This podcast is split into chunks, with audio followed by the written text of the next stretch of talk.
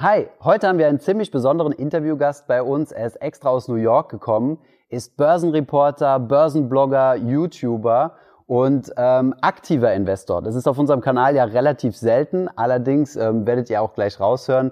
Tim ähm, hat eine Toleranz für passive Investoren. Wir werden deswegen mal ja über seine Historie sprechen, wie er erfolgreich aktiv an der Börse angelegt hat und wie er denn das Thema passives Investieren sieht.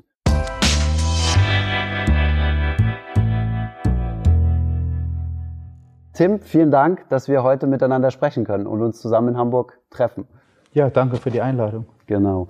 Ähm, dein Börsenblog ist ja einer der ältesten Blogs, also zumindest mal zum Thema Finanzen in Deutschland, richtig? Wie viele Aufrufe hat der mittlerweile so? Oh, so ja, das kann sein. Also ähm, das sind so circa, ich schätze mal so 10.000 am Tag.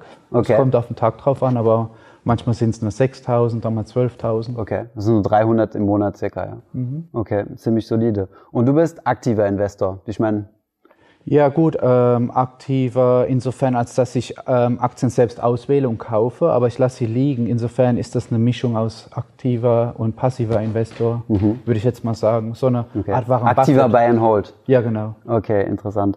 Ähm, gut, jetzt ist es ja so bei dir, dass das ja deine, dein Hauptberuf ist quasi, also Aktienanalyse, das machst du ja beruflich. Vielleicht kannst du mal kurz ein bisschen beschreiben, wie so dein Alltag aussieht, was du so täglich machst. Ja, es ist so, dass ich habe verschiedene, ich bin freier Journalist, äh, Finanzjournalist ja. und habe verschiedene Kunden. Und in der Regel schreibe ich am Tag ein oder zwei Artikel. Mhm. Und ich gehe auch manchmal auf große Finanzkonferenzen. Mhm. In New York gibt es ja da sehr viele. Und dadurch ähm, kann ich halt auch viele Informationen sammeln, die andere vielleicht jetzt nicht so haben. Weil du hast da ähm, also unglaublich viele Möglichkeiten, wo du dich informieren kannst. Du kannst Interviews machen Du kannst auf diese Analystenkonferenzen gehen, ja. Haupt, so Art, so ähnlich wie so Hauptversammlungen mhm. sind die zum Teil. Also ähm, und dann äh, lese ich auch viel. Das heißt, ähm, alles, was es eigentlich gibt, Wall Street Journal, mhm. auch direkt Geschäftsberichte, Quartalsberichte.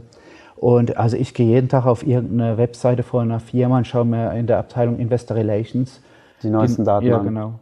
Hm, okay, ja, super interessant. Also mit deinem Jobhintergrund ist es ja relativ naheliegend, dass du aktiver Investor bist, weil ich meine, wie du ja gerade gesagt hast, du, du setzt dich ja intensiv mit den Themen auseinander und musst tief in die Unternehmen reinschauen. Ist das jetzt was, wo du sagen würdest, äh, das kann eigentlich jeder machen? Ja, es ist schon harte Arbeit. Ich bin ja auch äh, ausgebildeter Aktienanalyst. Ich habe okay. da eine lange Ausbildung gemacht. Wo hast du das gemacht? Ähm, an der DVFA hieß das damals in Frankfurt. Okay. Und das ist schon hart. Also da lernst du so eine Cashflow-Statement zu analysieren, eine Bilanz anzuschauen. Was mhm. sind Vorräte? Sind die gestiegen? Wie sieht der operative Cashflow aus? Und du lernst auch so Abgrenzungen zu machen für den Ergebnis der Aktie. Mhm. Das wird oft bereinigt um bestimmte Faktoren, ja. ähm, dass man eine bessere Vergleichsbasis hat und so. Und das, das lernst du da. Und dann kannst du genau hinter die Zahlen also blicken.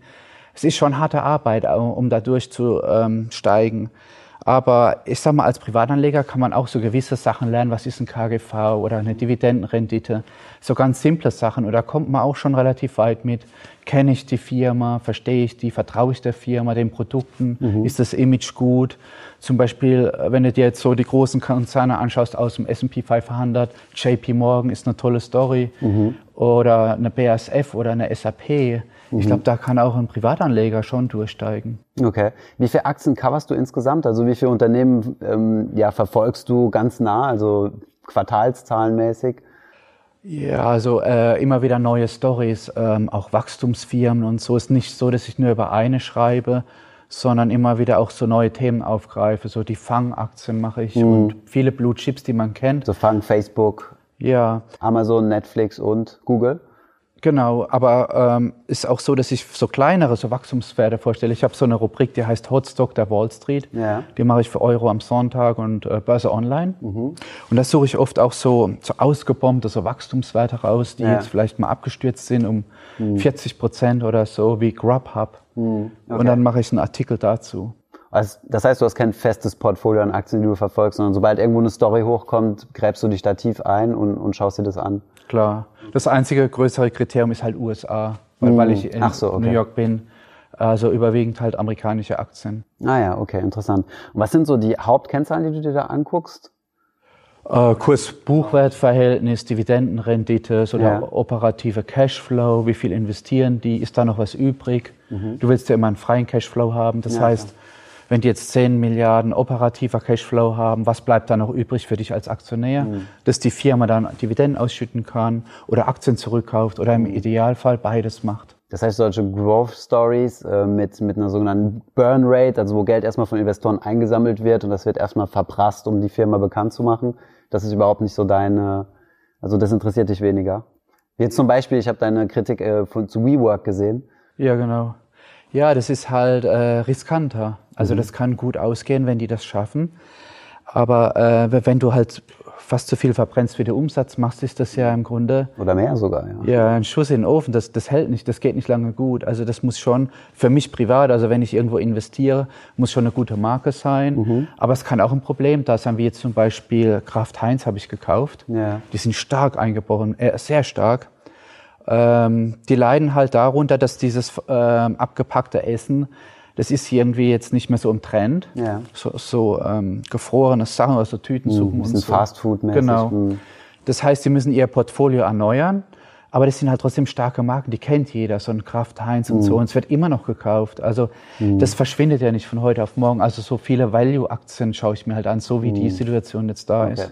Das heißt, du bist eher Value Investor, also genau. auf der Value-Seite. Mhm. Okay, also weniger Silicon Valley orientiert. Aber ich habe auch Fangaktien, also ähm, zum Beispiel habe ich die Facebook, ich habe die Netflix okay. und Apple. Hm, wobei die jetzt auch kein Cash mehr burnen, also sie sind ja schon seit einigen Jahren hochprofitabel. Genau, die Fangaktien sind alle profitabel, auch äh, Netflix verdient Milliarden. Hm. Ja, ja, klar. Hm. Deswegen auch die Explosion im Börsenkurs. Du hast ja einen ziemlich guten Fang mit äh, Netflix gemacht. Wie genau. hoch ist deine Position heute, wenn du das Ja, ich habe keine, keine Aktie verkauft. Okay. Ich habe die gekauft für 5000 Euro, okay. 5100 Euro ja. und die ist dann explodiert auf 250.000. Okay, ja. interessant. Pro, insgesamt, also im Portfolio. Ah, okay. Genau. Das sind, also ich habe jetzt, ähm, ich glaube, ich habe 300 Aktien von denen. Mhm, okay, interessant. Ah, nicht schlecht. Können wir mal einblenden, was die heute wert sind. ja, aber die, die, sind jetzt auch stark zurückgekommen, weil die äh, Disney und so, es gibt mehr Konkurrenz. Ja, klar. Wobei, hat Disney jetzt mal die Konkurrenz gelauncht? Die wollten ja auch... Ähm, ihren, ihren Streaming-Dienst launchen. Ist das schon raus? Ja, ich glaube im November fangen die an. Disney okay. Plus heißt das, okay. ja. Und es ist auch relativ aggressiv, was den Preis angeht. Die zerfleischen sich halt alles selbst. Das ist ein neues Marktzement, was explodiert. Was man auch zum Beispiel bei den, äh, wie nennt man das, bei den ganzen Uber-Konkurrenten sieht, da gehen ja die Preise auch derzeit gegen gegen Süden, okay. Ja. Das heißt, um nochmal zurückzukommen auf die Kennzahlen, Kurs-Gewinnverhältnis, äh, Kurs-Buchverhältnis, alles, was den Cashflow angeht und die Story. Und Kur Kurs-Umsatz-Verhältnis vielleicht. Kurs-Umsatz, ja. Mhm. okay. Gibt es noch andere Kennzahlen, was du... KGV, ja, und dann mag ich so Sachen wie Aktienrückkäufe, Dividenden und so, weil wenn du jetzt eine Firma hast, die ständig Aktien zurückkauft ja. und richtig aggressiv, dann wird der Wert die Aktie immer höher. Ja. Auch die Dividendenrendite. Genau. Selbst wenn der wenn das Ergebnis stagnieren würde, mhm. steigt das Ergebnis. Genau, ja. Also das ist äh, so eine kleine Magie noch. Ähm, das ist also, wenn eine Firma fair gepreist ist mhm. und da kauft einer stetig zurück, zum Beispiel JP Morgan macht das, Bank of America, die sind da ziemlich eifrig und mhm. äh, das ist eine tolle Sache. Wertsteigerung, eine automatische. Wobei das halt eine, ja, so eine, so eine, so eine kosmetische Sache eher ist. Wenn du sagst, du, du kaufst weniger Aktien, du kaufst die Aktien zurück, sodass deine Dividendenrendite auf dem Papier steigt. Nee, die steigt auch in, äh, reell. Okay. Also du hast halt weniger Aktien dann, die mhm. verteilt sind auf äh, die, die gleiche Menge an Leuten. Da steigt der Wert pro Stück. Und es, äh, also das macht Sinn, wenn eine Aktie fair gepreist ist ja. und die machen Aktienrückkäufe. Mhm. Wenn du Mondpreise hast, ist es auch Geldverschwendung. Ja, klar. Okay, interessant. Das heißt, solche Events guckst du dir immer speziell an, mhm. wenn solche Events getriggert werden. Mhm. Okay, nicht schlecht. Und dadurch, dass du jetzt in den USA unterwegs bist, hast du auch schon ziemlich viele Persönlichkeiten kennengelernt. Ja. Also du interviewst ja immer Leute, wo man sich denkt, wow, wie, wie häufig, also wie macht ihr das, um so häufig mit den Leuten in Kontakt zu kommen? Was sind denn so deine, deine, ja, die Top-Kontakte, die du so hattest, oder die Top-Interviews oder Gesprächspartner, die dich so am meisten beeinflusst haben, wo du sagst, so, da können wir wirklich äh, hier in Deutschland noch was lernen, was so Investoren aus, aus USA ja, so, so beibringen? Ja, also zum Beispiel fand ich interessant den Leon Cooperman, den habe ich kürzlich besucht in seinem Büro. Ja. Und das ist ein Hedgefondsmanager, ein Milliardär, mehrfacher. Ja. Und ähm, der ist schon über 70 und sein Vater war Klempner. Das ist eine mhm. Riesenstory. Der ganz arm in der Südbronx ist er aufgewachsen. Okay. Und ähm, er war der Erste in der Familie, der sozusagen ähm, an die Universität gegangen ist, studiert hat. Und der hat halt gearbeitet wie verrückt. Der ist total ähm, motiviert, extrem motiviert. Und da fing an bei Goldman Sachs äh, dann Karriere zu machen, ist Partner geworden und hat mhm. sich dann mit seinem Fonds selbstständig gemacht, Hedgefonds. Mhm. Und jetzt äh, spendet er das ganze Geld. Also schon interessant, er hat mir dann so Fotos gezeigt von der Schulklasse, äh, deren Studium er bezahlt. Und das ist in Amerika ja sehr teuer. Das ist ja nicht ja. wie in Deutschland, dass es staatlich so stark subventioniert ist. Mhm. Und da gibt er halt sein Geld jetzt für soziale Zwecke aus. Das finde ich sehr beachtlich. Okay, interessant. Und andere, also das ist ja so eine typische American Dream Story quasi so vom, äh, ja, vom Tellerwäscher zum Millionär. Richtig? Ja, genau. Okay. Mhm. Und andere Persönlichkeiten? Hast du mal Warren, du schreibst immer sehr viel über Warren Buffett. Ja, also ich war mal bei, bei ihm auf einer Pressekonferenz und habe ihm auch äh, zwei Fragen gestellt. Oder den Charlie Munger habe ich mal interviewt, mhm. der war super. Ähm, der ist sehr lustig und so, ähm, der macht halt viele so, so kalte Witze irgendwie, mhm. so, ähm, so einen schwarzen Humor hat der. Das ist ja. ganz, ganz super irgendwie. Und der, der sagt einfach, was er denkt. Er hat auch so ein paar Schimpfwörter und ja, ja. ist ganz locker, ja. Okay, interessant. Und sonstige Leute, mit denen du ja, so halt, im wissenschaftlichen Bereich hast du auch schon einige Leute interviewt? Ja, genau. Ähm, so ein paar prominente Professoren und ähm, andere Hedgefonds-Leute und Investoren.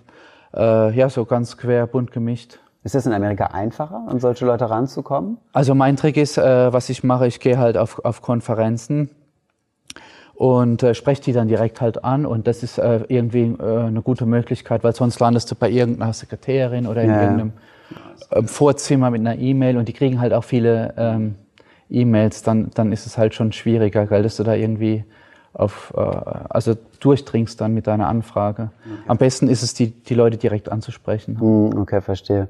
Und hast, ist, also wie ist das so mit der Geldmenge? Weil ich habe so das Gefühl, wenn du jetzt Milliardäre in Deutschland interviewen willst oder solch, oder auch Multimillionäre oder Leute, die irgendwie Erfolg hatten, dass man da so ein bisschen sich eher zurückhält und das nicht so gerne in den Vordergrund stellt, wo ich jetzt das persönliche das Gefühl hätte, ohne dort gelebt zu haben, dass es in Amerika vielleicht ein bisschen offener ist, ja. Ja, also. Ähm, Oder erleichtert das jetzt nicht unbedingt da den Kontakt? Na, das ist halt ein kapitalistisches System, die machen da kein großes Geheimnis draus. Mhm. Auch so privat spricht man viel häufiger. Also eine der ersten Fragen, wenn du privat jemanden triffst, auf einer Party oder so, und dann heißt, was mhm. machst du? Und dann wollen die mhm. halt wissen, was für einen Beruf du machst und mhm. so.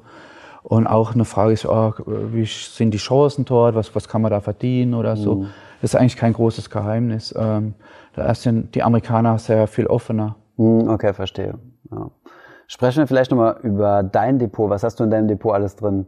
Du bist ja jetzt nicht an irgendwelche Compliance-Richtlinien gebunden, sondern kannst ja all das kaufen, was dir gefällt, richtig? Ja, genau, aber es ist so, dass ich nicht drüber schreibe jetzt, ähm, also wenn ich jetzt irgendwas kaufen würde, würde ich jetzt nicht innerhalb von einem kurzen Zeitraum das dann empfehlen oder mhm. so. Das vermeide ich natürlich, dann habe ich keinen Interessenkonflikt. Mhm. Wobei man ehrlicherweise auch sagen muss, das sind ja meistens also Milliardenkonzerne. Da ja, genau. Mein Einfluss Wenn es Blue Chips sind, dann ja. ist dein Einfluss eher geringer. Genau. Aber de, eine meiner größten, also die größte Position ist zurzeit Bank of America. Okay. Dann Netflix, Berkshire Hathaway. Zwei Finanzkonzerne. Äh, ja. Und dann SAP, Microsoft ist groß. Ja, das sind so mal grob. Okay. Und ähm, wieso Bank of America? Ich meine, es ist ja, also ich würde jetzt mal behaupten, dass es relativ untypisch ist, jetzt Finanztitel zu kaufen. Zumindest sind die weniger populär als alles, was jetzt mit Tech zu tun hat. Ja, ich habe angefangen, so kurz vor und nach der Finanzkrise halt das ziemlich aggressiv zu kaufen. Mhm, okay. Und eine Zeit lang habe ich nur die eine Aktie gekauft, Bank of America. Okay. Äh, und dadurch ist die halt so groß geworden, weil die auch super performt hat. Mhm. Dann kommt halt so ein Schneeball ins Rollen. Ich habe dann auch automatisch alle Dividenden in die eine Aktie rein investiert. Okay. Das kannst du bei Brokern zum Teil kannst du das so eintragen, dass also die ganzen Dividenden, die reinkommen, je, jeden Monat automatisch in eine bestimmte Aktie gehen. Und weil die unter Buchwert war, Bank of America, habe ich alles da reingegeben. Mhm, okay. Unter Buchwert gehandelt. Ah, okay. Gekauft, das heißt, selbst wenn alles aufgelöst würde, alle Assets verkauft genau. werden würde, dann würde der Geldbetrag mehr sein als das, was sie an der Börse wert sind. Richtig, ja, weil das war so eine gewisser Discount, weil die Leute gesagt haben, okay, vielleicht haben die doch mehr Risiken. Und, und irgendwelche so, Leichen im Keller. Genau, Leichen im Keller oder auch eine Angst halt. Das war halt mhm. so richtig gehasst während der Finanzkrise. Ähm, du hast immer noch eine Aktie, die noch leicht unter Buchwert ist, ist die Citigroup. Mhm, interessant. Da haben die Leute auch wahrscheinlich Angst vor, dass irgendwo noch was ist. Und da noch ganz stark ist AIG unter Buchwert. Immer noch, ja? 30 Prozent und so, ja. Interessant. Aber da gibt es natürlich auch dann äh, operative Probleme und so. Okay, bist du eingestiegen bei AIG? Nein. Okay, warum? Wenn die doch unter Buchwert sind? Also ja. hast du auch das Gefühl, dass die Leichen im Keller haben oder? Ja, es ist schwierig. Hat mir nie so richtig gefallen, aber ich finde es trotzdem interessant, äh, das mal anzuschauen. Okay. Und ist der US-Staat da nicht noch drin oder haben die ihr Paket verkauft? Die haben die ja gerettet in der Finanzkrise. Genau, die haben das verkauft, soweit ich weiß, alles, ja. Okay, mhm. das ging ja, das ging ja schnell. Mhm. wie siehst du dann ähm, die europäische Banklandschaft? Deutsche Bank, UBS, Credit Suisse, BNP? Ja, das, das ist schwieriger. Du hast ja in, zum Beispiel in Deutschland hast du äh, viel mehr Wettbewerb durch die Sparkassen. Ja. Dann hast du auch viel mehr äh, diese öffentlich-rechtlichen, diese ganzen Genossenschaftsbanken ja. und so. Mhm.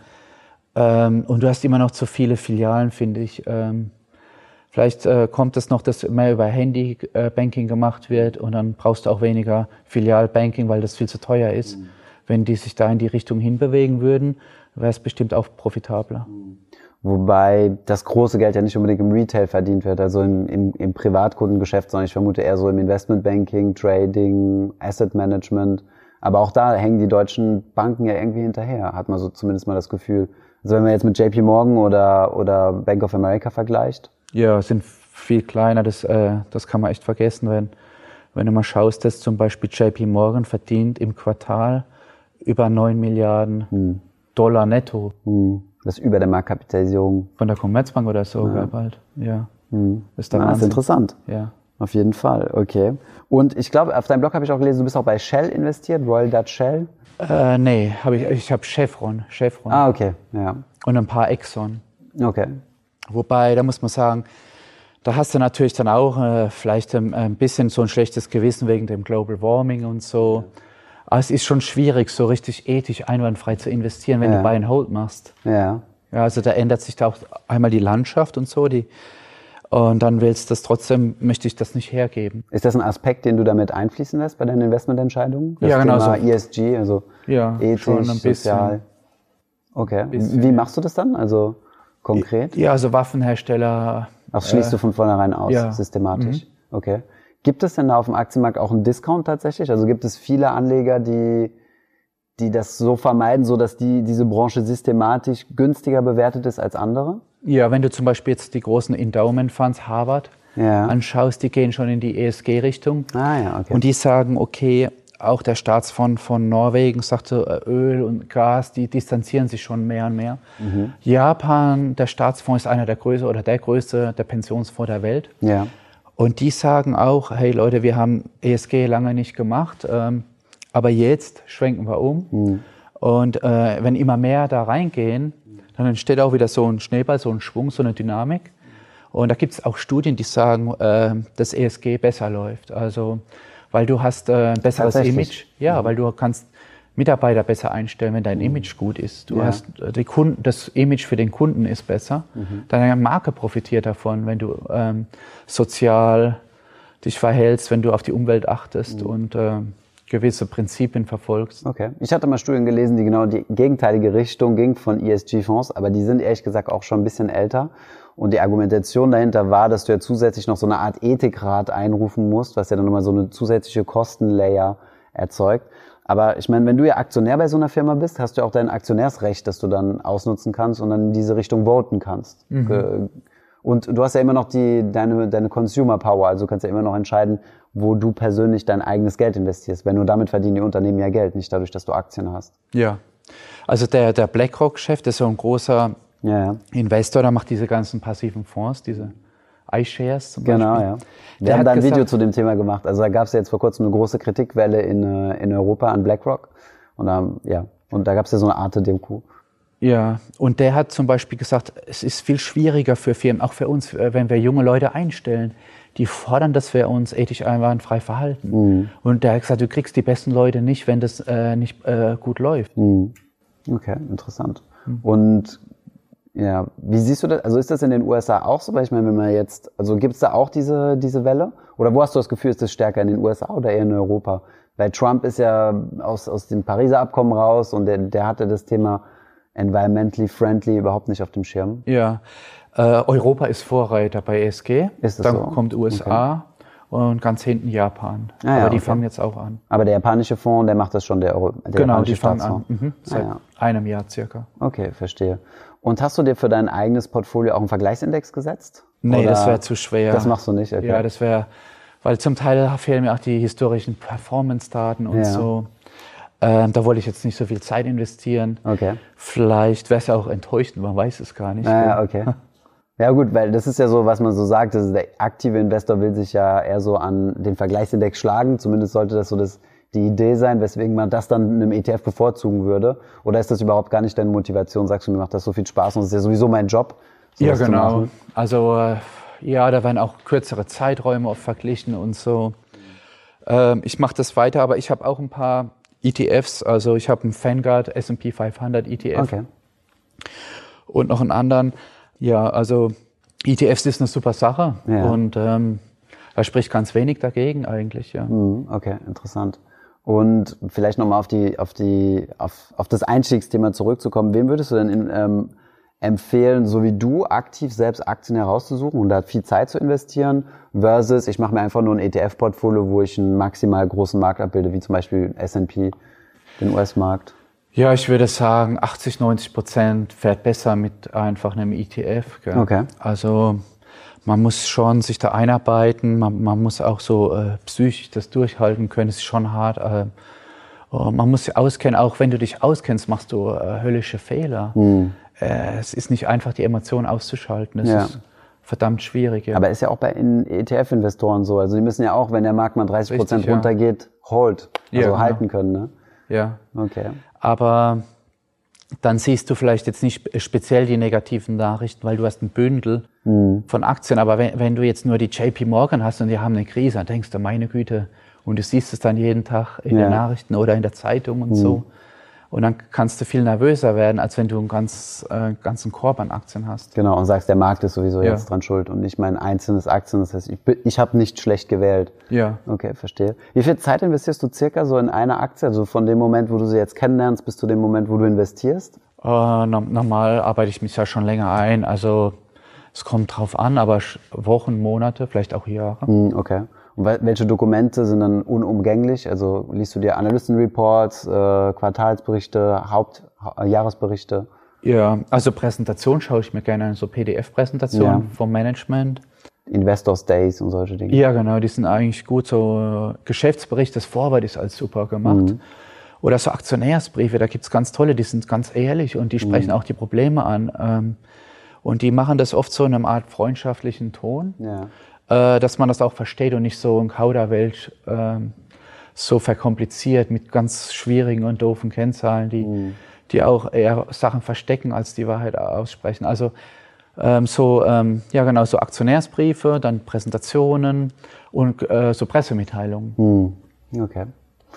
Und okay, vielleicht mal kurz einen Themenjump, weil ähm, ich weiß nicht, wie viel Zeit wir noch haben.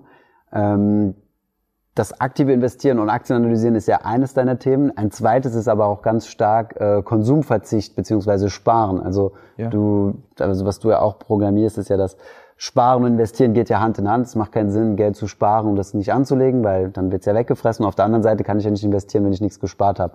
Und du publizierst ja auch ziemlich viel zum Thema Konsumverzicht. Deiner Meinung nach, wo geben die Leute am meisten oder wo schmeißen die Leute am meisten Geld zum Fenster raus? Ja gut, aber wenn du dir mal den typischen Haushalt anschaust, da gibt vielleicht so, ich weiß, oder Person 450 Euro für Konsum aus. Da gehören dann Ja. Möbelstücke, Kleidung, Ja. vielleicht äh, Restaurants, Elektronik, Urlaube dazu. Und äh, man soll schon schauen, dass man eine positive Sparrate hat Ja. und das Geld dann auch investiert, weil die Rente reicht nicht. Und was ich, was ich immer ganz toll finde und anschaulich, ähm, sind so Beispiele von Prominenten. Schau dir an, Boris Becker. Ja. Der Typ hat über 100 Millionen vielleicht an Preisgeldern, Ja. Werbeeinnahmen verdient. Und wo ist das Ganze? Das ist doch eigentlich ganz schlimm und schrecklich. Ähm, und dann kannst du dir positive Beispiele anschauen. Vielleicht Steffi Graf und André Agassi, die haben eine Stiftung und die machen viel mit ihrem Geld für und helfen anderen. Ähm, und ich meine, man kann das an vielen Prominenten sehen, wo, wo was falsch läuft.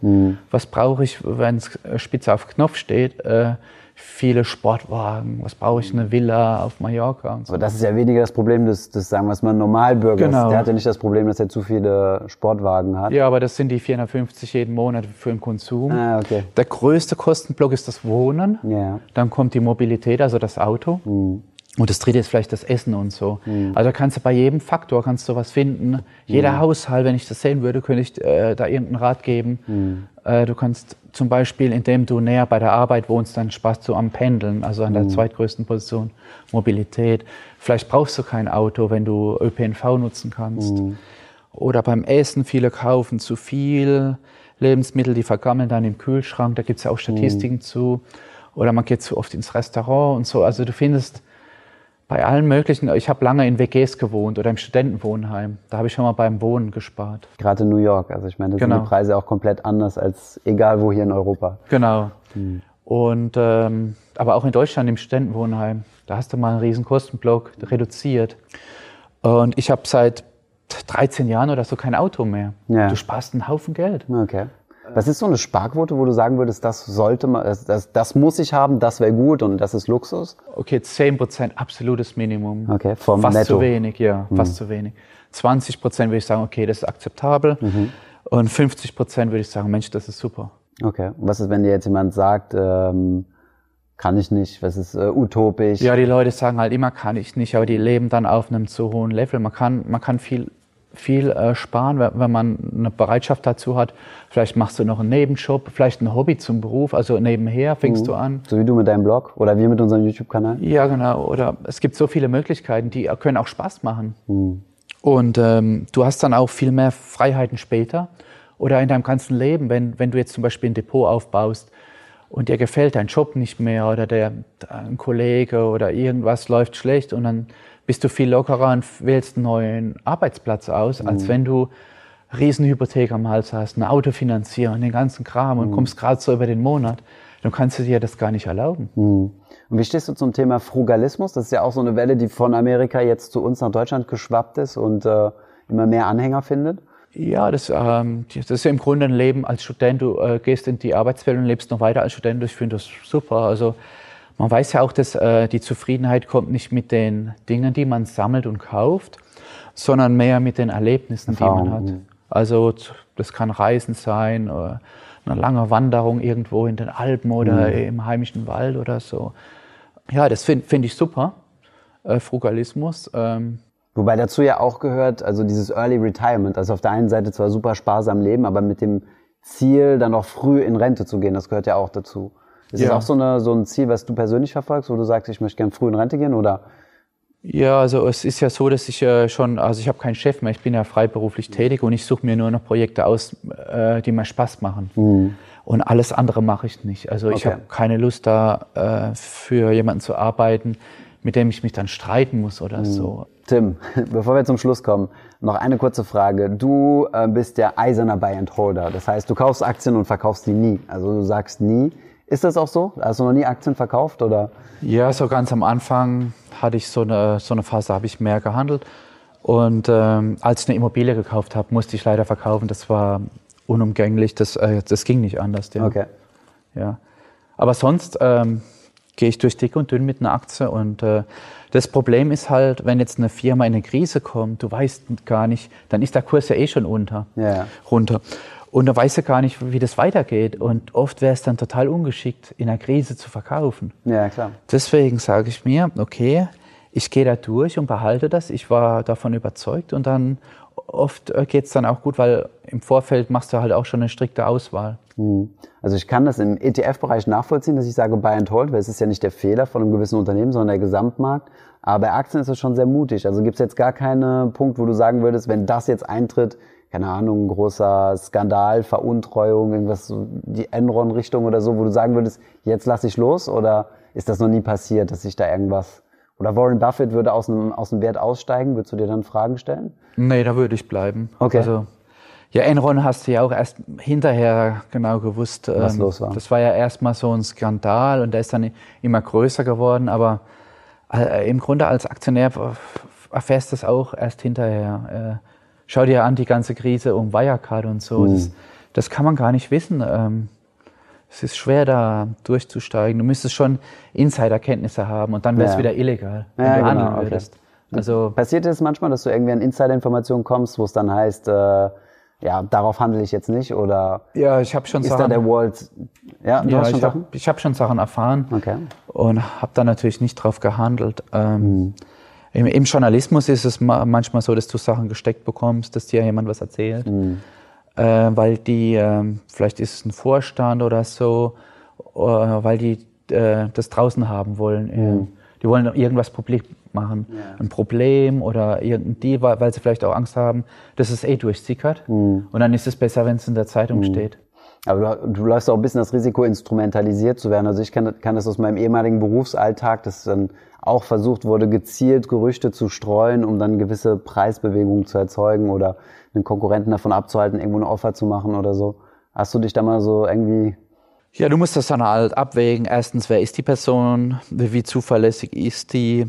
Und als Journalist, wenn du eine gute Information kriegst, ist es eigentlich dein Job, die zu verbreiten. Aber du musst die aber auch bewerten und einschätzen. Du gibst dem Leser Echtheit so ein, prüfen? Genau, du gibst aber auch dem Leser so ein bisschen so eine Richtung und sagst, hey, das ist die Info und dann machst du so eine Abwägung. Was spricht dafür, was dagegen? Das muss man dann auch ein bisschen so einordnen als Journalist in dem Artikel dann. Okay, top. Vielen Dank, Tim. Okay. Wenn ihr mehr über Tim wissen wollt und mal in seinen Blog reinlesen möchtet oder seine YouTube-Videos sehen wollt, dann schaut mal wieder in die Beschreibung. Dort habt ihr natürlich nochmal alle Links, die ihr dafür braucht. Ich hoffe, diese Podcast-Folge hat dir gefallen. Wenn ja, dann zöger doch nicht in deinem Umfeld bei deinen Freunden und Bekannten von diesem Podcast zu sprechen. Und wenn du auf iTunes bist, dann lass uns doch gerne eine Bewertung da und einen Kommentar, denn das hilft uns, mehr Menschen zu erreichen und für das Thema finanzielle Bildung zu begeistern. Wie immer findest du in den Shownotes und in der Beschreibung zu dieser Podcast-Folge alle wichtigen Verlinkungen. Vielen Dank fürs Zuhören und hoffentlich bis zum nächsten Mal.